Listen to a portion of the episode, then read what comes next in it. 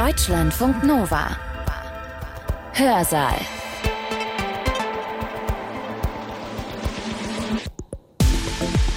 Mein Name ist Katrin Ohlendorf. Hallo. Ja, ich habe euch heute zum Einstieg mal ein paar Fragen mitgebracht. Was ist Kunst? Geht es dabei um Form oder Inhalt? Und was ist schön? Und was hat das alles mit Geschmack zu tun, mit gutem oder schlechtem? Gibt es überhaupt guten und schlechten Geschmack?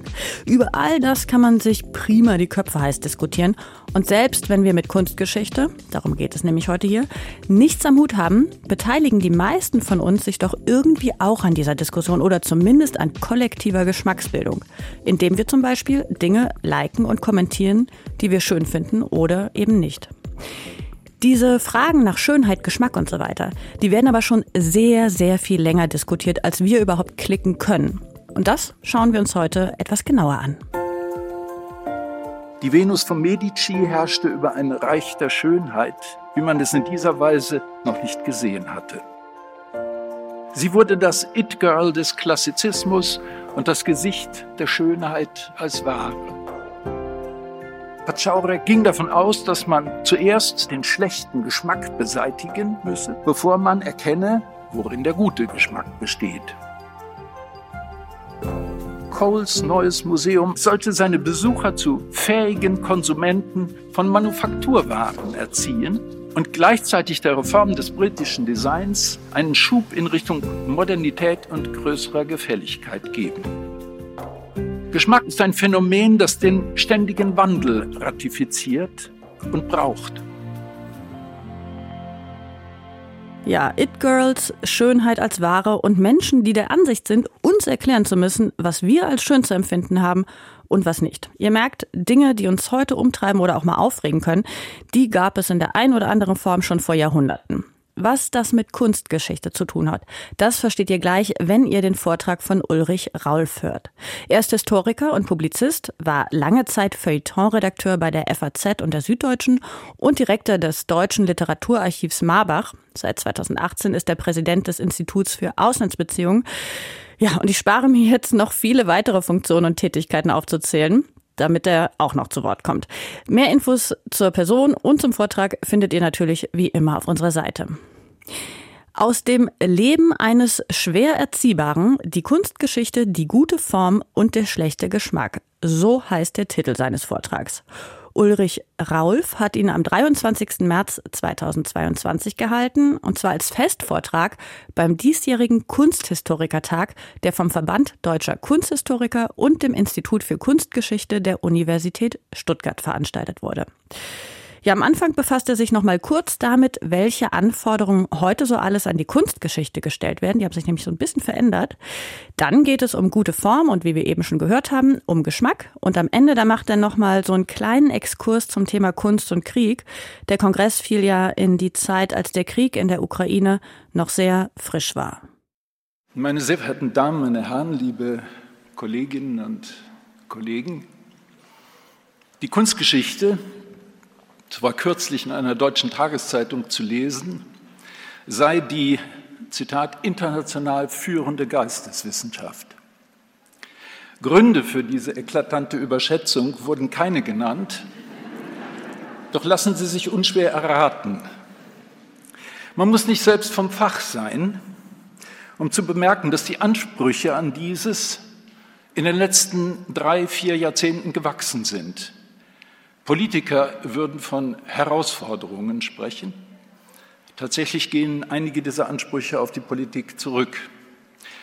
Denken Sie an die deutschen Kontroversen um Symbole, Denkmäler und Bauformen, die berühmte Kubatur des Schlosses. Denken Sie an den Ikonoklasmus in Verbindung mit Black Lives Matter oder die Reaktionen auf Karikaturen des Propheten. Denken Sie an die Washingtoner Erklärung, das Zentrum Kulturgutverluste, die Sammlung Gurlitt und die Rückgabe der Bestände aus kolonialer Herkunft. Andere Ansprüche an die Kunstgeschichte sind wirtschaftlichen Ursprungs. Zu ihnen gehören die Schnittmengen von Kunstmarkt und Luxuskonsum, die Kunst als Anlageobjekt russischen oder arabischen Geldes. Hierher gehört auch der internationale Museumsboom, in dem sich ehrgeizige Kommunalpolitik und die Tourismusbranche die Hand gereicht haben. Ein Pakt, von dem Kunstgeschichte und Kunstkritik nicht wenig profitiert haben. Technisch-mediale Herausforderungen sind hinzugetreten. Der Bilderstrom des Netzes und der sozialen Medien, neue ikonische Formen wie NFTs und Kryptokunst verlangten nach Antworten der Kunstgeschichte und stabilisierten den Iconic Turn als letzten Überlebenden zahlreicher Turns aus vier Jahrzehnten. Aber nicht alle Herausforderungen, vor die sich die Kunstgeschichte in diesen Jahren gestellt sah, trugen die bekannten Zeichen des Westens, Geld, Kommunikation und Luxuskonsum. Es gab auch andere. Die Kriege der letzten Jahrzehnte, allen voran der jüngste, grausame, der sich vor unseren Augen abspielt, haben auf tragische Weise wieder Fragen der Restaurierung ins Zentrum des Faches gestellt. Fragen der Wiederherstellung von Formen, von denen nur Ruinen und Fragmente, Asche und Staub übrig geblieben sind und die bestenfalls in historischen Fotos dokumentiert sind, mit denen wir unsere 3D-Drucker füttern können. Das Fach hat darauf in gehöriger Weise reagiert, nämlich zunächst einmal fachlich, mit einer Anpassung und Überholung der Diskurse. Ich spare mir die namentliche Nennung führender Autorinnen der Heterotopie und Diversitätsdiskurse. Wir alle kennen und zitieren sie. Aber die Kunstgeschichte hat auch andere Antworten gefunden. Neue Themen, praktische Aufgaben, differenzierte Ausbildungswege. Begleitet vom üblichen Theoriegeklapper hat das Fach einem überfälligen Pragmatismus nachgegeben und seine traditionelle Fixierung auf die philosophische Ästhetik als Leitdiskurs fallen gelassen. Wie weit das auch für die Anlehnungsdiskurse gilt, die zwischenzeitlich eingesprungen waren, vom Poststrukturalismus bis zum Postkolonialismus, können Sie selbst besser beurteilen. Wenn ich von neuen praktischen Aufgaben spreche, denke ich an Dinge wie die kuratorische Praxis und die Entwicklung neuer Ausstellungsformate, den weltweiten Aufstieg der Biennalen Forschungen zum Kunsthandel, zur Sammlungsgeschichte und zur Provenienz, ein neu erwachtes Interesse an Design und da war noch was. Ah ja, an Design und Kreativwirtschaft, an Materialikonographie, Restaurierung und künstlerischer Forschung. Täuscht mein Eindruck oder ist die Kunstgeschichte tatsächlich dabei, sich um einen flacheren Ansatz zu bemühen und in neue Anwendungsbereiche vorzutasten? Ein solches Vortasten in neue Anwendungsgebiete bringt neue Erkenntnisse mit sich, lässt aber auch ältere Wissensformen wieder auftauchen. Darunter ist auch eine, welche die Kunstgeschichte seit ihrer Geburt um die Mitte des 19. Jahrhunderts sich aus dem Pelz zu kämmen bemüht war. Ich meine die Kennerschaft. Wohlgemerkt, ich rede vom deutschsprachigen Raum. Im Englischen sah es anders aus. Dort war bekanntlich Connoisseurship die dominierende Form des Nachdenkens und Sprechens über Kunst, so lange, bis die Emigration aus Deutschland die Methode der Ikonographie zeitweise zum internationalen Stil in der Kunstgeschichte machte. Tatsächlich war die Kennerschaft niemals tot, aber heute ist sie präsenter denn je. Aus Gründen, denen hier nicht nachzugehen ist, teilweise stehen sie im Zusammenhang mit den eingangs erwähnten Ansprüchen. Im gleichen Zuge könnte auch ein Begriff zurückkehren, den die Kunstgeschichte als wissenschaftliches Fach ebenfalls gern vergessen hätte, nämlich den Begriff des Geschmacks. Auf diesem 36. Deutschen Kunsthistorikertag darf er wieder einmal ans Licht treten wenn auch vornehmlich in seiner negativen Form als schlechter Geschmack. Der gute Geschmack hingegen erscheint, so wäre er nicht seinem komfortablen Exil in der einschlägigen Hochglanzpresse überlassen bleibt, vorwiegend als pädagogischer Problemfall, ein schwer erziehbarer. Es sieht so aus, als habe der Geschmack für die Kunstgeschichte eine ähnliche Rolle gespielt wie die Alphabetisierung für die Literaturwissenschaft die einer Voraussetzung, über die zu sprechen niemand für nötig hält. Hat sich daran etwas geändert? Es mag sein. In der kommenden halben Stunde möchte ich Ihnen zwei Episoden aus einer flacher ansetzenden Geschichte der Kunst erzählen, zwei Geschichten aus dem Maschinenraum der modernen Ästhetik. Die erste handelt vom schlechten Geschmack, die zweite von der guten Form. Zu einem bestimmten Zeitpunkt schneiden sich ihre Linien, um von dort aus weiterzulaufen bis in unsere Zeit. Nun würde man gern annehmen, dass sich die Kategorie des schlechten Geschmacks, jedenfalls in ihrer kritischen Funktion, nach Susan Sonntags Überlegungen zu Camp und spätestens seit der Etablierung spezialisierter Fernsehformate wie dem Dschungelcamp so ziemlich erledigt hat. Aber dem ist nicht so. Nach wie vor halten Menschen einander Geschmacklosigkeit vor. Und auch wenn sie dabei eher moralische als ästhetische Tatbestände im Auge haben, zeugt das doch vom Bedarf an dieser Form der Qualifizierung, die übrigens schon Karl Marx betrieb, wenn er in seinen Hauptwerken wie dem Kapital und den Grundrissen dutzendfach gegnerische Positionen in der Ökonomie als abgeschmackt abtat, also ästhetische Kritik an theoretischen Positionen übte. Es gibt guten Geschmack, hat Niklas Luhmann gesagt, und es gibt schlechten Geschmack. Schlechten Geschmack kann man eigentlich ziemlich gut erkennen. Was guter Geschmack ist, ist etwas schwieriger. An anderer Stelle ist der Autor noch etwas deutlicher geworden. Die Lehre vom guten Geschmack, heißt es da, wieder Luhmann, hat ihre Evidenz nicht in ihren Kriterien, sondern darin, dass es klare Fälle von schlechtem Geschmack gibt. So gesehen erbringt der schlechte Geschmack sogar eine gewisse epistemische Leistung. Ohne ihn wüssten wir kaum, wie guter Geschmack aussehen könnte. Damit ist genau der Punkt bezeichnet, auf den der morgige Beitrag von Irmgard Misch und Maike von Rhein zielt, der an eine legendäre Ausstellung vor 110 Jahren erinnert. 1912 nämlich eröffnete der damalige Direktor des hiesigen Landesgewerbemuseums, Gustav Edmund Patschaurek, an seinem Haus eine Abteilung der Geschmacksverirrungen. Für einen historischen Augenblick wurde Stuttgart zur Hauptstadt des schlechten Geschmacks. Ein Ehrentitel, den die Stadt längst nicht mehr allein beanspruchen kann. Erwähnte ich schon, dass ich aus Lüdenscheid komme? Zurück zu Patschaurek. Angesichts der morgigen Präsentation kann ich mich kurz fassen. Überdies hat das Werkbund-Archiv vor einigen Jahren mit einer Ausstellung, die seit 2009 tourte, und einer Publikation unter dem Titel Böse Dinge, eine Enzyklopädie des Ungeschmacks, an den Kreuzzug eines einzelnen Mannes gegen die geschmacklichen Sünden im Kunstgewerbe erinnert. Als Praktiker war Pachaurek gewissermaßen Lumanianer avant la lettre. Er ging davon aus, dass man zuerst, Zitat, den schlechten Geschmack beseitigen müsse, bevor man erkenne, wieder Zitat, worin der gute Geschmack besteht.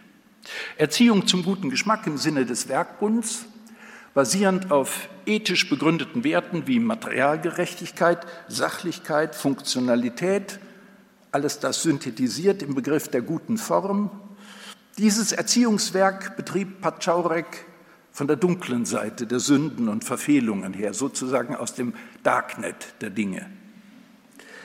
Da Patschaurek aber auch ein Zeitgenosse des Neokantianismus war, warf er die Scheußlichkeiten, die seinen akademisch geschulten Geschmack, er hatte Kunstgeschichte in Prag studiert, beleidigten, nicht alle in einen großen Sündentopf, sondern entwickelte Kategorien, von denen einige bis heute einleuchten und andere nicht.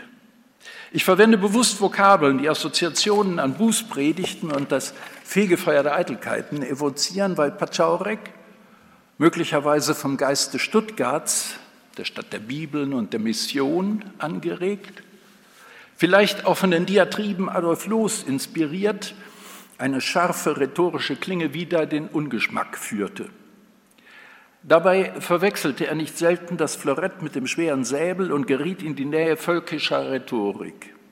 Einen einsamen Kämpfer kann man Pachaurek dennoch nicht nennen, denn als frühes Mitglied des Werkbundes und im Kontext der deutschen Reformbewegung, in dem auch andere Museumsleute wie Alfred Lichtwag in Hamburg und Friedrich Deneke in Krefeld sich um Hebung des Geschmacks bemühten, stand er nicht allein. Singulär war er nur in seinem konsequenten Ansatz beim schlechten Geschmack und dessen dinglichen Manifestationen. Ich widerstehe hier der Verlockung, auf seine drastische Nomenklatur einzugehen, von der es im Katalog des Werkbundarchivs richtig heißt. Sie sei manchmal faszinierend bizarr, manchmal befremdlich und irritierend. Ich möchte eher den Blick auf die Objekte lenken, an denen Pachaurek seine Beobachtungen machte. Tatsächlich handelte es sich fast ausschließlich um Dinge der Proxemik, das heißt des Wohn- und Nahbereichs wie Tisch- und Zimmerschmuck, Porzellan, Keramik, Kleinplastik, Andenken, Kleinmöbel. Die Sünden und Verirrungen, die der Kritiker notierte, betrafen sowohl ihr Material und dessen Kombination als auch ihre Formgebung und Verzierung. Bei den Materialsünden wiederum waren es vor allem die Ersatz- und Kunststoffe, Legierungen, Talmi, Surrogate, falsche Verzierungen und Oberflächen, die zu sein vorgaben, was sie nicht waren.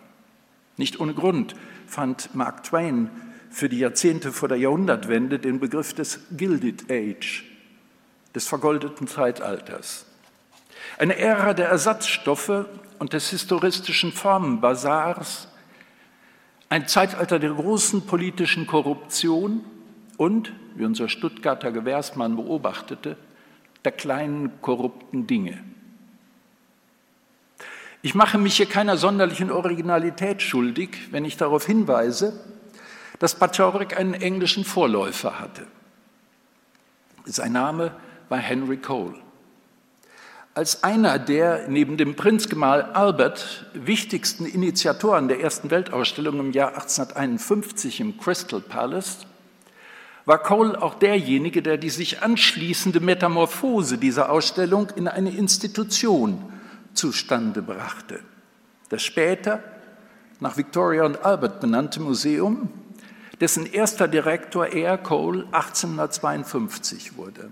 Anfangs noch Museum of Ornamental Manufactures benannt, erhielt es seinen eigentlichen Standort und seinen zweiten Namen als South Kensington Museum im Jahr 1857.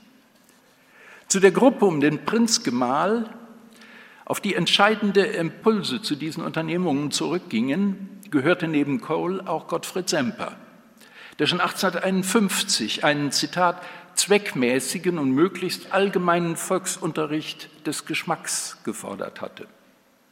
Wie Semper war auch Cole von der Absicht durchdrungen, den Geschmack des englischen Publikums zu bilden, wozu ihm neben dem Zeichenunterricht das noch junge Museum als wirkungsvollstes Instrument erschien.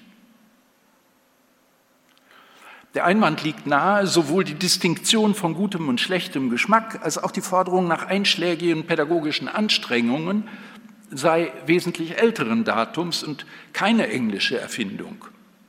Das ist insofern richtig, als bereits Ulrich König, einer der frühesten deutschen Ästhetiker, 1727 Beispiele für schlechten oder vielmehr schlimmen Geschmack nennt und ihm denselben Wirkungsbereich zuschreibt wie dem guten Geschmack, nämlich praktisch alle Lebens- und Tätigkeitsbereiche des Menschen. Zitat, von der ersten Kunst bis auf das letzte Handwerk.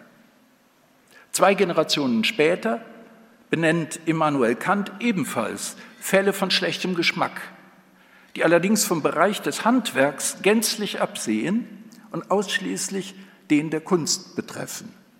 Zitat, groteske, Goût barock, Arabesque nennt Kant und für beiläufig auch die gesamte holländische Genremalerei. In diesem Punkt zeigt sich die spezifische Differenz zwischen den deutschen Ästhetikern und Pädagogen, auf die ich aus Zeitgründen hier nicht eingehe, des späten 18. und den englischen Reformern um die Mitte des 19. Jahrhunderts. Cole und seinen Mitstreitern geht es nicht mehr um Werke der hohen Kunst, sondern um Produkte des Handwerks oder des Ornamental Manufacture, wie der erste Name des Museums besagt. Es geht ihnen um die Artefakte des beginnenden Industriezeitalters und der britischen Markthoheit in Sachen Commodities, Waren, die sich auf einem weltweiten Verbrauchermarkt behaupten sollen.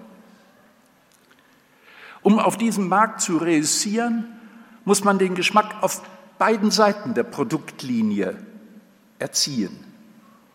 Einerseits derer, welche die Dinge entwerfen und herstellen, und andererseits seitens derer, die sie kaufen und denen sie deshalb gefallen müssen. Im Zentrum der britischen Bemühungen um die Hebung des Geschmacks steht somit als Rätsel wie als Lösung die elementare Tatsache des Gefallens. Um dem Kunden zu gefallen, muss das Produkt gefällig gestaltet sein. Ist es dies nicht, dann tut es jenes nicht. Eine große Handelsnation, ein Empire steht und fällt damit. Solcher Art war die Mission, mit der Coles neues Museum 1852 ins Leben trat. Es sollte seine Besucher zu fähigen Konsumenten von Manufakturwaren erziehen und gleichzeitig der Reform des britischen Designs einen Schub in Richtung Modernität und größerer Gefälligkeit geben. Sie sehen dies nur am Rande, dass Geschmack oder in diesem Kontext Taste in diesem Netz praktischer Bezüge eine gänzlich andere Funktion und Semantik hat als in der philosophischen Ästhetik gegen Ende des 18. Jahrhunderts, wo der Begriff, Stichwort Geschmacksurteil, eher auf seine epistemische Valenz hin befragt wurde, als auf seine Performance auf dem Markt. Zurück zu Henry Cole. Zu seinem Zweck Hebung des Geschmacks bei Produzenten wie bei Konsumenten schlug der englische Reformer, ähnlich wie 50 Jahre später sein Stuttgarter Kollege, den Weg des vermeintlich heilsamen Schreckens ein. Die erste temporäre Ausstellung in Marlborough House, die er im Herbst 1852 eröffnete, versammelte unter dem Titel Examples of False Principles in Decoration eine Fülle von Missgriffen, hauptsächlich britischen Designs, eine echte Reise durch das Ungeschick. Charles Dickens, der die Ausstellung besucht hatte, beschrieb sich in einem satirischen Artikel als einen seither Verfolgten. Schon auf der Straße sei er dem Scheußlichen begegnet. Und so Dickens, als ich nach Hause kam, sah ich, dass ich bis zur Stunde von Schrecklichkeiten umgeben gelebt hatte. Auf der Tapete in meinem Wohnzimmer sieht man vier Arten Paradiesvögel, daneben Brücken und Pagoden das vertraute Tafelgeschirr, Krüge, Gläser, Teller ruft sein Entsetzen hervor. Das Teetablett ist identisch mit Nummer 79 aus der furchtbaren Ausstellung. Und ein gemalter Schmetterling in seiner Tasse bringt ihn einem Herzanfall nahe. Seine Tochter hat es aufgegeben, mit dem Papa Geschmacksfragen zu diskutieren. Kein englischer Museumsdirektor hat es seither gewagt, das Experiment der False Principles zu wiederholen. Erst 50 Jahre später sollte ein schwäbischer Kollege die dafür nötige Kühnheit und Obsession aufbringen. Anstatt weiter dem Weg zu folgen, der von Gottfried Semper und Henry Cole über John Ruskin und William Morris zu den deutschen Reformern wie Muthesius, Avenarius und so weiter führt, ein übrigens gut vermessener Weg, den Sie alle sehr viel besser kennen als ich, möchte ich Sie lieber zu einem zweiten Spaziergang einladen. Er ist ein wenig länger als der erste, denn er führt vom ausgehenden 17. Jahrhundert bis ins späte 20. Die berühmteste weibliche Person des 19. Jahrhunderts wohnte nicht im Buckingham Palace, hatte keinen gut aussehenden Partner und neigte nicht zur Rundlichkeit. Sie bestand aus weißem parischem Marmor und stand nur 1,53 Meter groß in den Uffizien von Florenz. Darüber hinaus stand sie, wie man von gedruckten Figuren auch zu sagen pflegt, in sämtlichen europäischen, namentlich englischen Reiseführern ins klassische Italien, und zwar als die Sehenswürdigkeit Nummer eins, vergleichbar allenfalls mit dem heutigen Rang der Mona Lisa. Mochte die englische Königin ein Weltreich beherrschen, wie es in der Geschichte noch nicht dagewesen war, die Venus von Medici herrschte über ein Reich der Schönheit, wie man es in dieser Weise ebenfalls noch nicht gesehen hatte. Dabei war sie keinesfalls konkurrenzlos. Eine Handvoll, vielleicht ein Dutzend anderer mythologischer Personen beiderlei Geschlechts, teils aus Marmor, teils aus Bronze, vereinzelt auch Gruppen wie der Laokon und seine Söhne, genossen eine ähnliche Verehrung unter Kennern und Ästheten. Romreisende, die, ähnlich wie Johann Joachim Winkelmann, das männliche Geschlecht vorzogen, mochten den Apoll von Belvedere, den Antinous oder den barberinischen Faun höher schätzen. Immerhin muss man zugeben, dass Winkelmann wie üblich genau hingesehen hatte. Und dabei war ihm aufgefallen, dass die mediceische Venus zwar ein anmutiges Grübchen besaß, aber auch einen Nabel, welcher, Zitat, ungewöhnlich tief und groß sei. Endlich muss man notieren, dass die Venus von Medici nicht nur unter den Liebesgöttinnen starke Konkurrenz hatte, man denke an die Venus Kalipygos, sondern dass sie auch keine singuläre Vertreterin ihres Typs, Venus pudica, war, sondern Cousinen in anderen Sammlungen besaß, so etwa die kapitolinische Venus. Wie Europas Hochadel, so unterhielt auch seine skulpturale Elite Verwandtschaftsnetze, welche die Sammlungen miteinander verbanden. Beide Netze waren an einigen strategischen Punkten, allen voran Rom, London, Paris, Stockholm besonders dicht verknüpft. Zu diesen Punkten gehörte auch Florenz. Die Venus von Medici, um die Mitte des 16. Jahrhunderts in Rom entdeckt und bald in den Besitz der Medici gelangt, galt schon als Liebling des 17. Jahrhunderts, als sie Rom im Jahr 1677 verließ, um nach einer schmerzhaften Reise, auf der sie sich beide Arme und den Hals brach, nach Florenz zu gelangen und in den Uffizien Aufstellung zu nehmen. Dort erlebte sie, bald restauriert, ihren Aufstieg zu einem der ästhetischen Weltwunder, dem die Kenner und Touristen zu Füßen lagen, wie es einer der angesagten Maler des grassierenden Marmorwahns, John Sophony, im Bild festgehalten hat.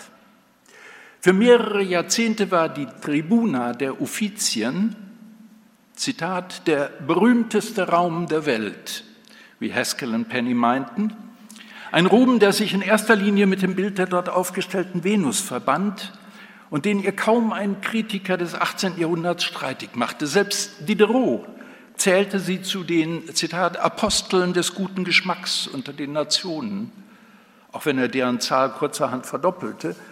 Andere rechneten sie tatsächlich unter die Famous Four der Antiken. Die drei anderen standen im römischen Belvedere. Die Berühmtheit eines Produkts kann sich, je nach dessen Art, in Besuchen, Kaufakten, Abbildungen oder Klicks ausdrücken. Im Fall der Venus drückte sie sich vor allem in Kopien aus.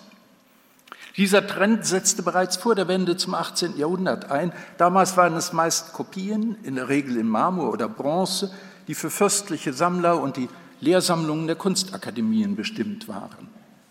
Zu diesen frühen Kopien der mediceischen Venus gehört etwa die Bronzekopie, die Franz I. von Frankreich bei Jacopo Barozzi da Vignola in Auftrag gegeben hatte. Aber schon bald begannen sich auch englische Landhäuser mit ihnen zu füllen. 1729 betrat im Gepäck eines Porträtmalers die erste Venus von Medici amerikanischen Boden. Mit dem Siegeszug der Gipskopien nahm die Verbreitung Fahrt auf, mit dem der Repliken in Porzellan für die Algarotti schon 1739 warb, kam sie endgültig in Schwung. Bis 1775 hatte allein Meißen 240 klassische oder mythologische Figurinen hervorgebracht, angeführt von der Venus in 21 Varianten, gefolgt von Apoll in nur 18 von solchen. Die Fortschritte der Verkleinerungs- und Vervielfältigungstechnik seit 1800 taten das ihre, um die Venus von Medici zur meistkopierten Statue des 19. Jahrhunderts zu machen. Biedermeierlich auf der Grenze zwischen libertiner Kleinplastik und keuschem Klassizismus in Weiß. Literarischer Ruhm begleitete sie. Man erinnere sich an Wilhelm Buschs unsterbliche Verse. Ach, die Venus ist perdu, Clique Radoms von Medici. Begleitet von einer Zeichnung, die das Kaminsims zeigt, auf dem die Venus möglicherweise als Biskuitporzellan, vielleicht 30 Zentimeter hoch, eben noch steht, bevor die Katzen Plisch und Plum sie zu Fall bringen. Diesen ungeheuren Erfolg, der sich in zahllosen Kopien und deren entsprechender Verbreitung ausdrückte, hatte bereits der vermutlich genialste Kopist des 18. Jahrhunderts, Josiah Wedgwood, im Jahr 1779 prognostiziert. Zitat, denn je mehr Kopien es von einem Werk gibt, wie beispielsweise von der Venus Medici, umso gefeierter wird das Original sein. Dank avancierter Techniken und einfallsreicher Unternehmer in dem, was man heute die Kreativwirtschaft nennt, konnte somit die Venus von Medici zum Ausdruck jener Explosion der schönen Dinge werden, die sich seit der Mitte des 18. Jahrhunderts in Europa und auf dem amerikanischen Kontinent ereignete. Sie wurde das It-Girl des Klassizismus und das Gesicht der Schönheit als Ware. Während die mediceische Venus, ich rede jetzt vom Original, die letzten knapp dreieinhalb Jahrhunderte in relativer Ruhe in den Offizien verlebte, sieht man von einem durch Napoleon erzwungenen Ausflug nach Paris ab, der aber nur zwölf Jahre dauerte, hatten andere berühmte Venere ihres Typs ein bewegteres Leben. Nehmen Sie die ebenfalls nicht unberühmte Newbie-Venus oder Jenkins-Venus, benannt nach dem englischen Antikenhändler Thomas Jenkins, der sie 1764 in Rom erworben hatte. Ob die kopflose Figur, die kurz zuvor aus den Kellern des Palazzo Barberini geborgen worden war, zu diesem Zeitpunkt bereits restauriert war, oder ob Jenkins gemeinsam mit dem Bildhauer und Restaurator Cavaceppi ihr erst zu einem Kopf verhalf, ist ungeklärt. Fest steht, dass der Kunde, an den Jenkins das Werk verkaufte, William Weddell aus Yorkshire, dafür den höchsten Preis zahlte, den je ein englischer Sammler im 18. Jahrhundert entrichtet hat. Winkelmann, der als päpstlicher Kommissar für die Altertümer über die Ausfuhrgenehmigung entscheiden musste, erteilte diese, weil nicht nur der Kopf nicht original war, sondern weil beide Arme, ein Bein, eine Hälfte des Gesäßes und Teile eines Fußes zeitgenössisch also modern waren. Die Venus war praktisch ein Ersatzteillager, ein seinerzeit durchaus gewöhnlicher Fall. Auf Newby Hall, dem Landsitz Weddells, stand sie in einer eigens von Robert Adam entworfenen Galerie. Als sie 2002, nach mehr als zwei in diesem ländlichen Refugium verbrachten Jahrhunderten, von Christie's versteigert wurde, erzielte sie mit knapp acht Millionen Pfund den höchsten bis dahin erzielten Preis für ein Stück antiker Kunst.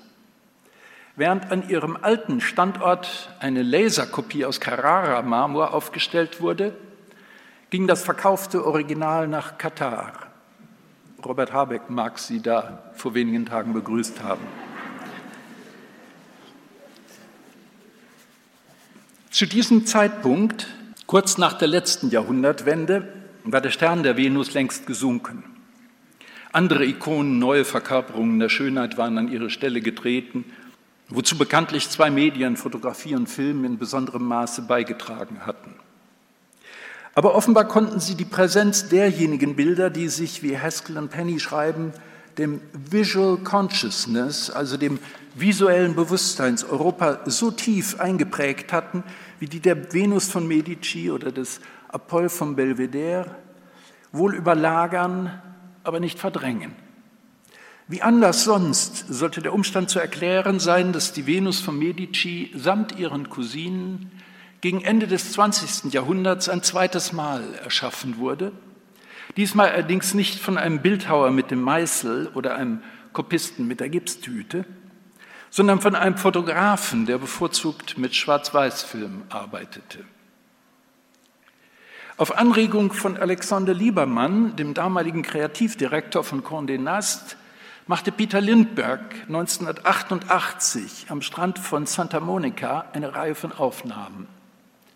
Sie zeigten eine Gruppe junger Frauen, die wenig später zu den Supermodels der 1990er Jahre gehören sollten. Die Fotos im Auftrag der Vogue gemacht stießen in der Redaktion zunächst auf Ablehnung, weil sie zu offensichtlich mit den ästhetischen Standards des Blattes brachen. Erst nachdem Anna Wintour die Chefredaktion übernommen hatte, konnten sie gedruckt werden.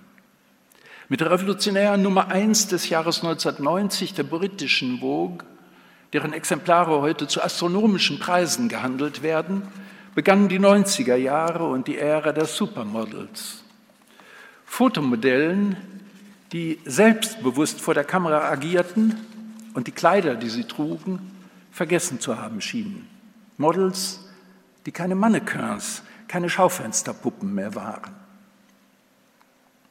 Irgendwer musste Peter Lindbergh erzählt haben, dass Aphrodite einst den Wellen entstiegen und über den Strand gelaufen war. Er fotografierte seine Modelle, unter ihnen Karen Alexander, das erste schwarze Supermodel, Tatjana Patitz und Linda Evangelista auf dem leeren Strand von Malibu.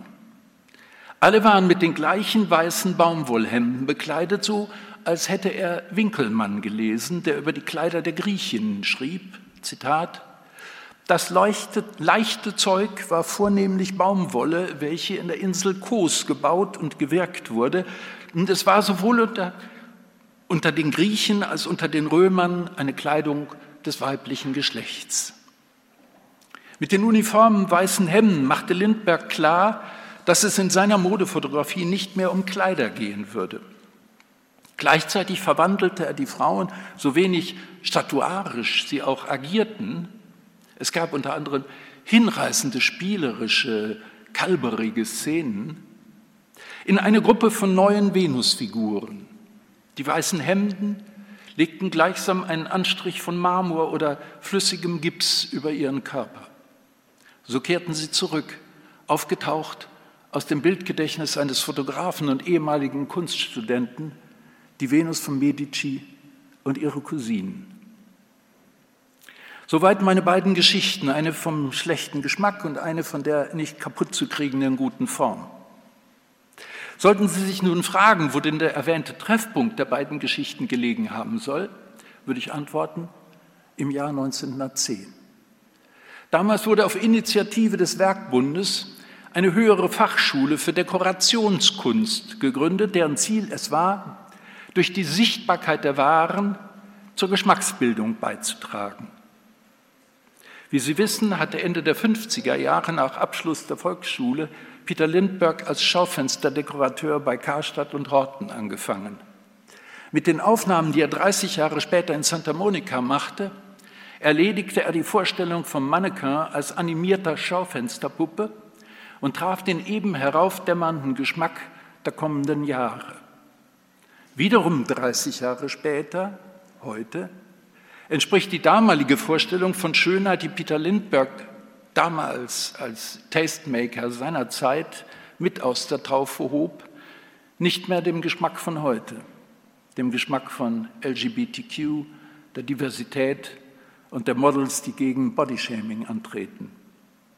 Tatsächlich wirkte die kürzlich von Claudia Schiffer kuratierte Düsseldorfer Ausstellung von Modefotos der 90er Jahre ziemlich nostalgisch und aus der Zeit gefallen. Geschmack, so viel lässt sich daran ablesen, ist ein Phänomen, das den ständigen Wandel ratifiziert und braucht.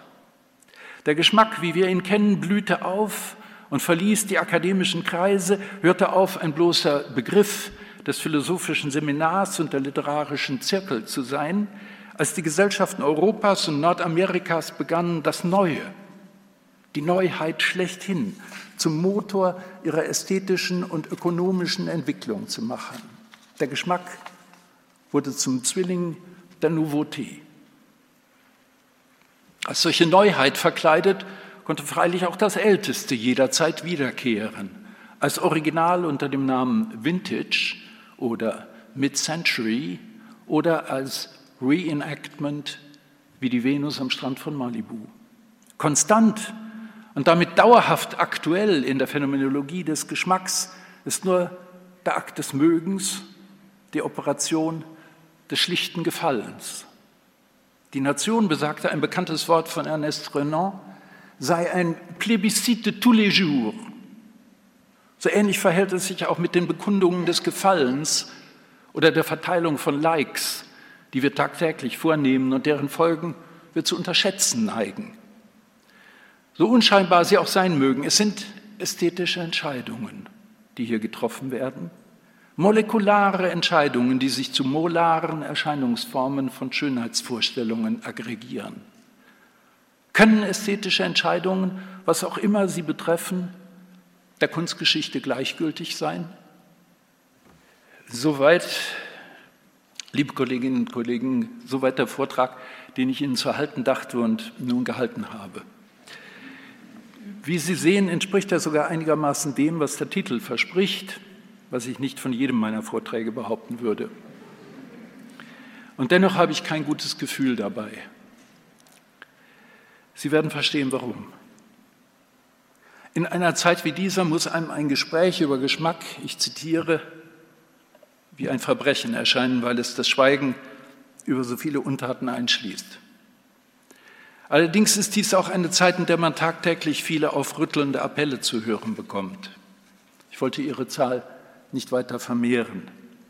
Ich maße mir auch nicht an, Sie aufrütteln zu wollen. Ich weiß, Sie sind aufgerüttelt und empört. Vermutlich ist auch Ihre Hilfsbereitschaft längst geweckt. Ich stelle mir allerdings vor, dass Ihr Vermögen zu helfen ein sehr spezielles ist, das weit über das hinausgeht, was die meisten Geisteswissenschaftler anbieten können. Sie als KunsthistorikerInnen halten die Schlüssel zum kulturellen Gedächtnis, und zwar zum materiellen kulturellen Gedächtnis. Dieses materielle kulturelle Gedächtnis ist von den Kriegen, wie sie neuerdings geführt werden, speziell von Russland, aber nicht nur von Russland, direkt und akut bedroht. Kunst und Kulturgüter sind längst nicht mehr Opfer im Sinne von Kollateralschäden, sie sind zu strategischen Zielen der Vernichtung geworden.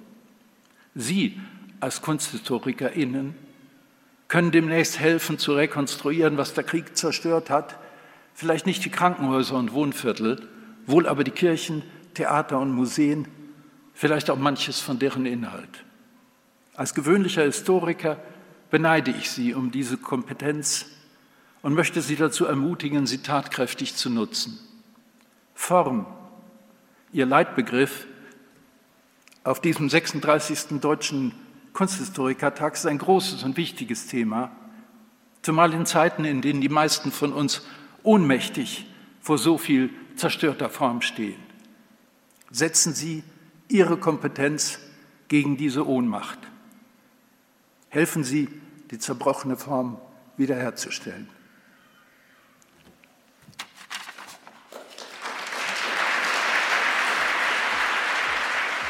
Ein eindringlicher Appell.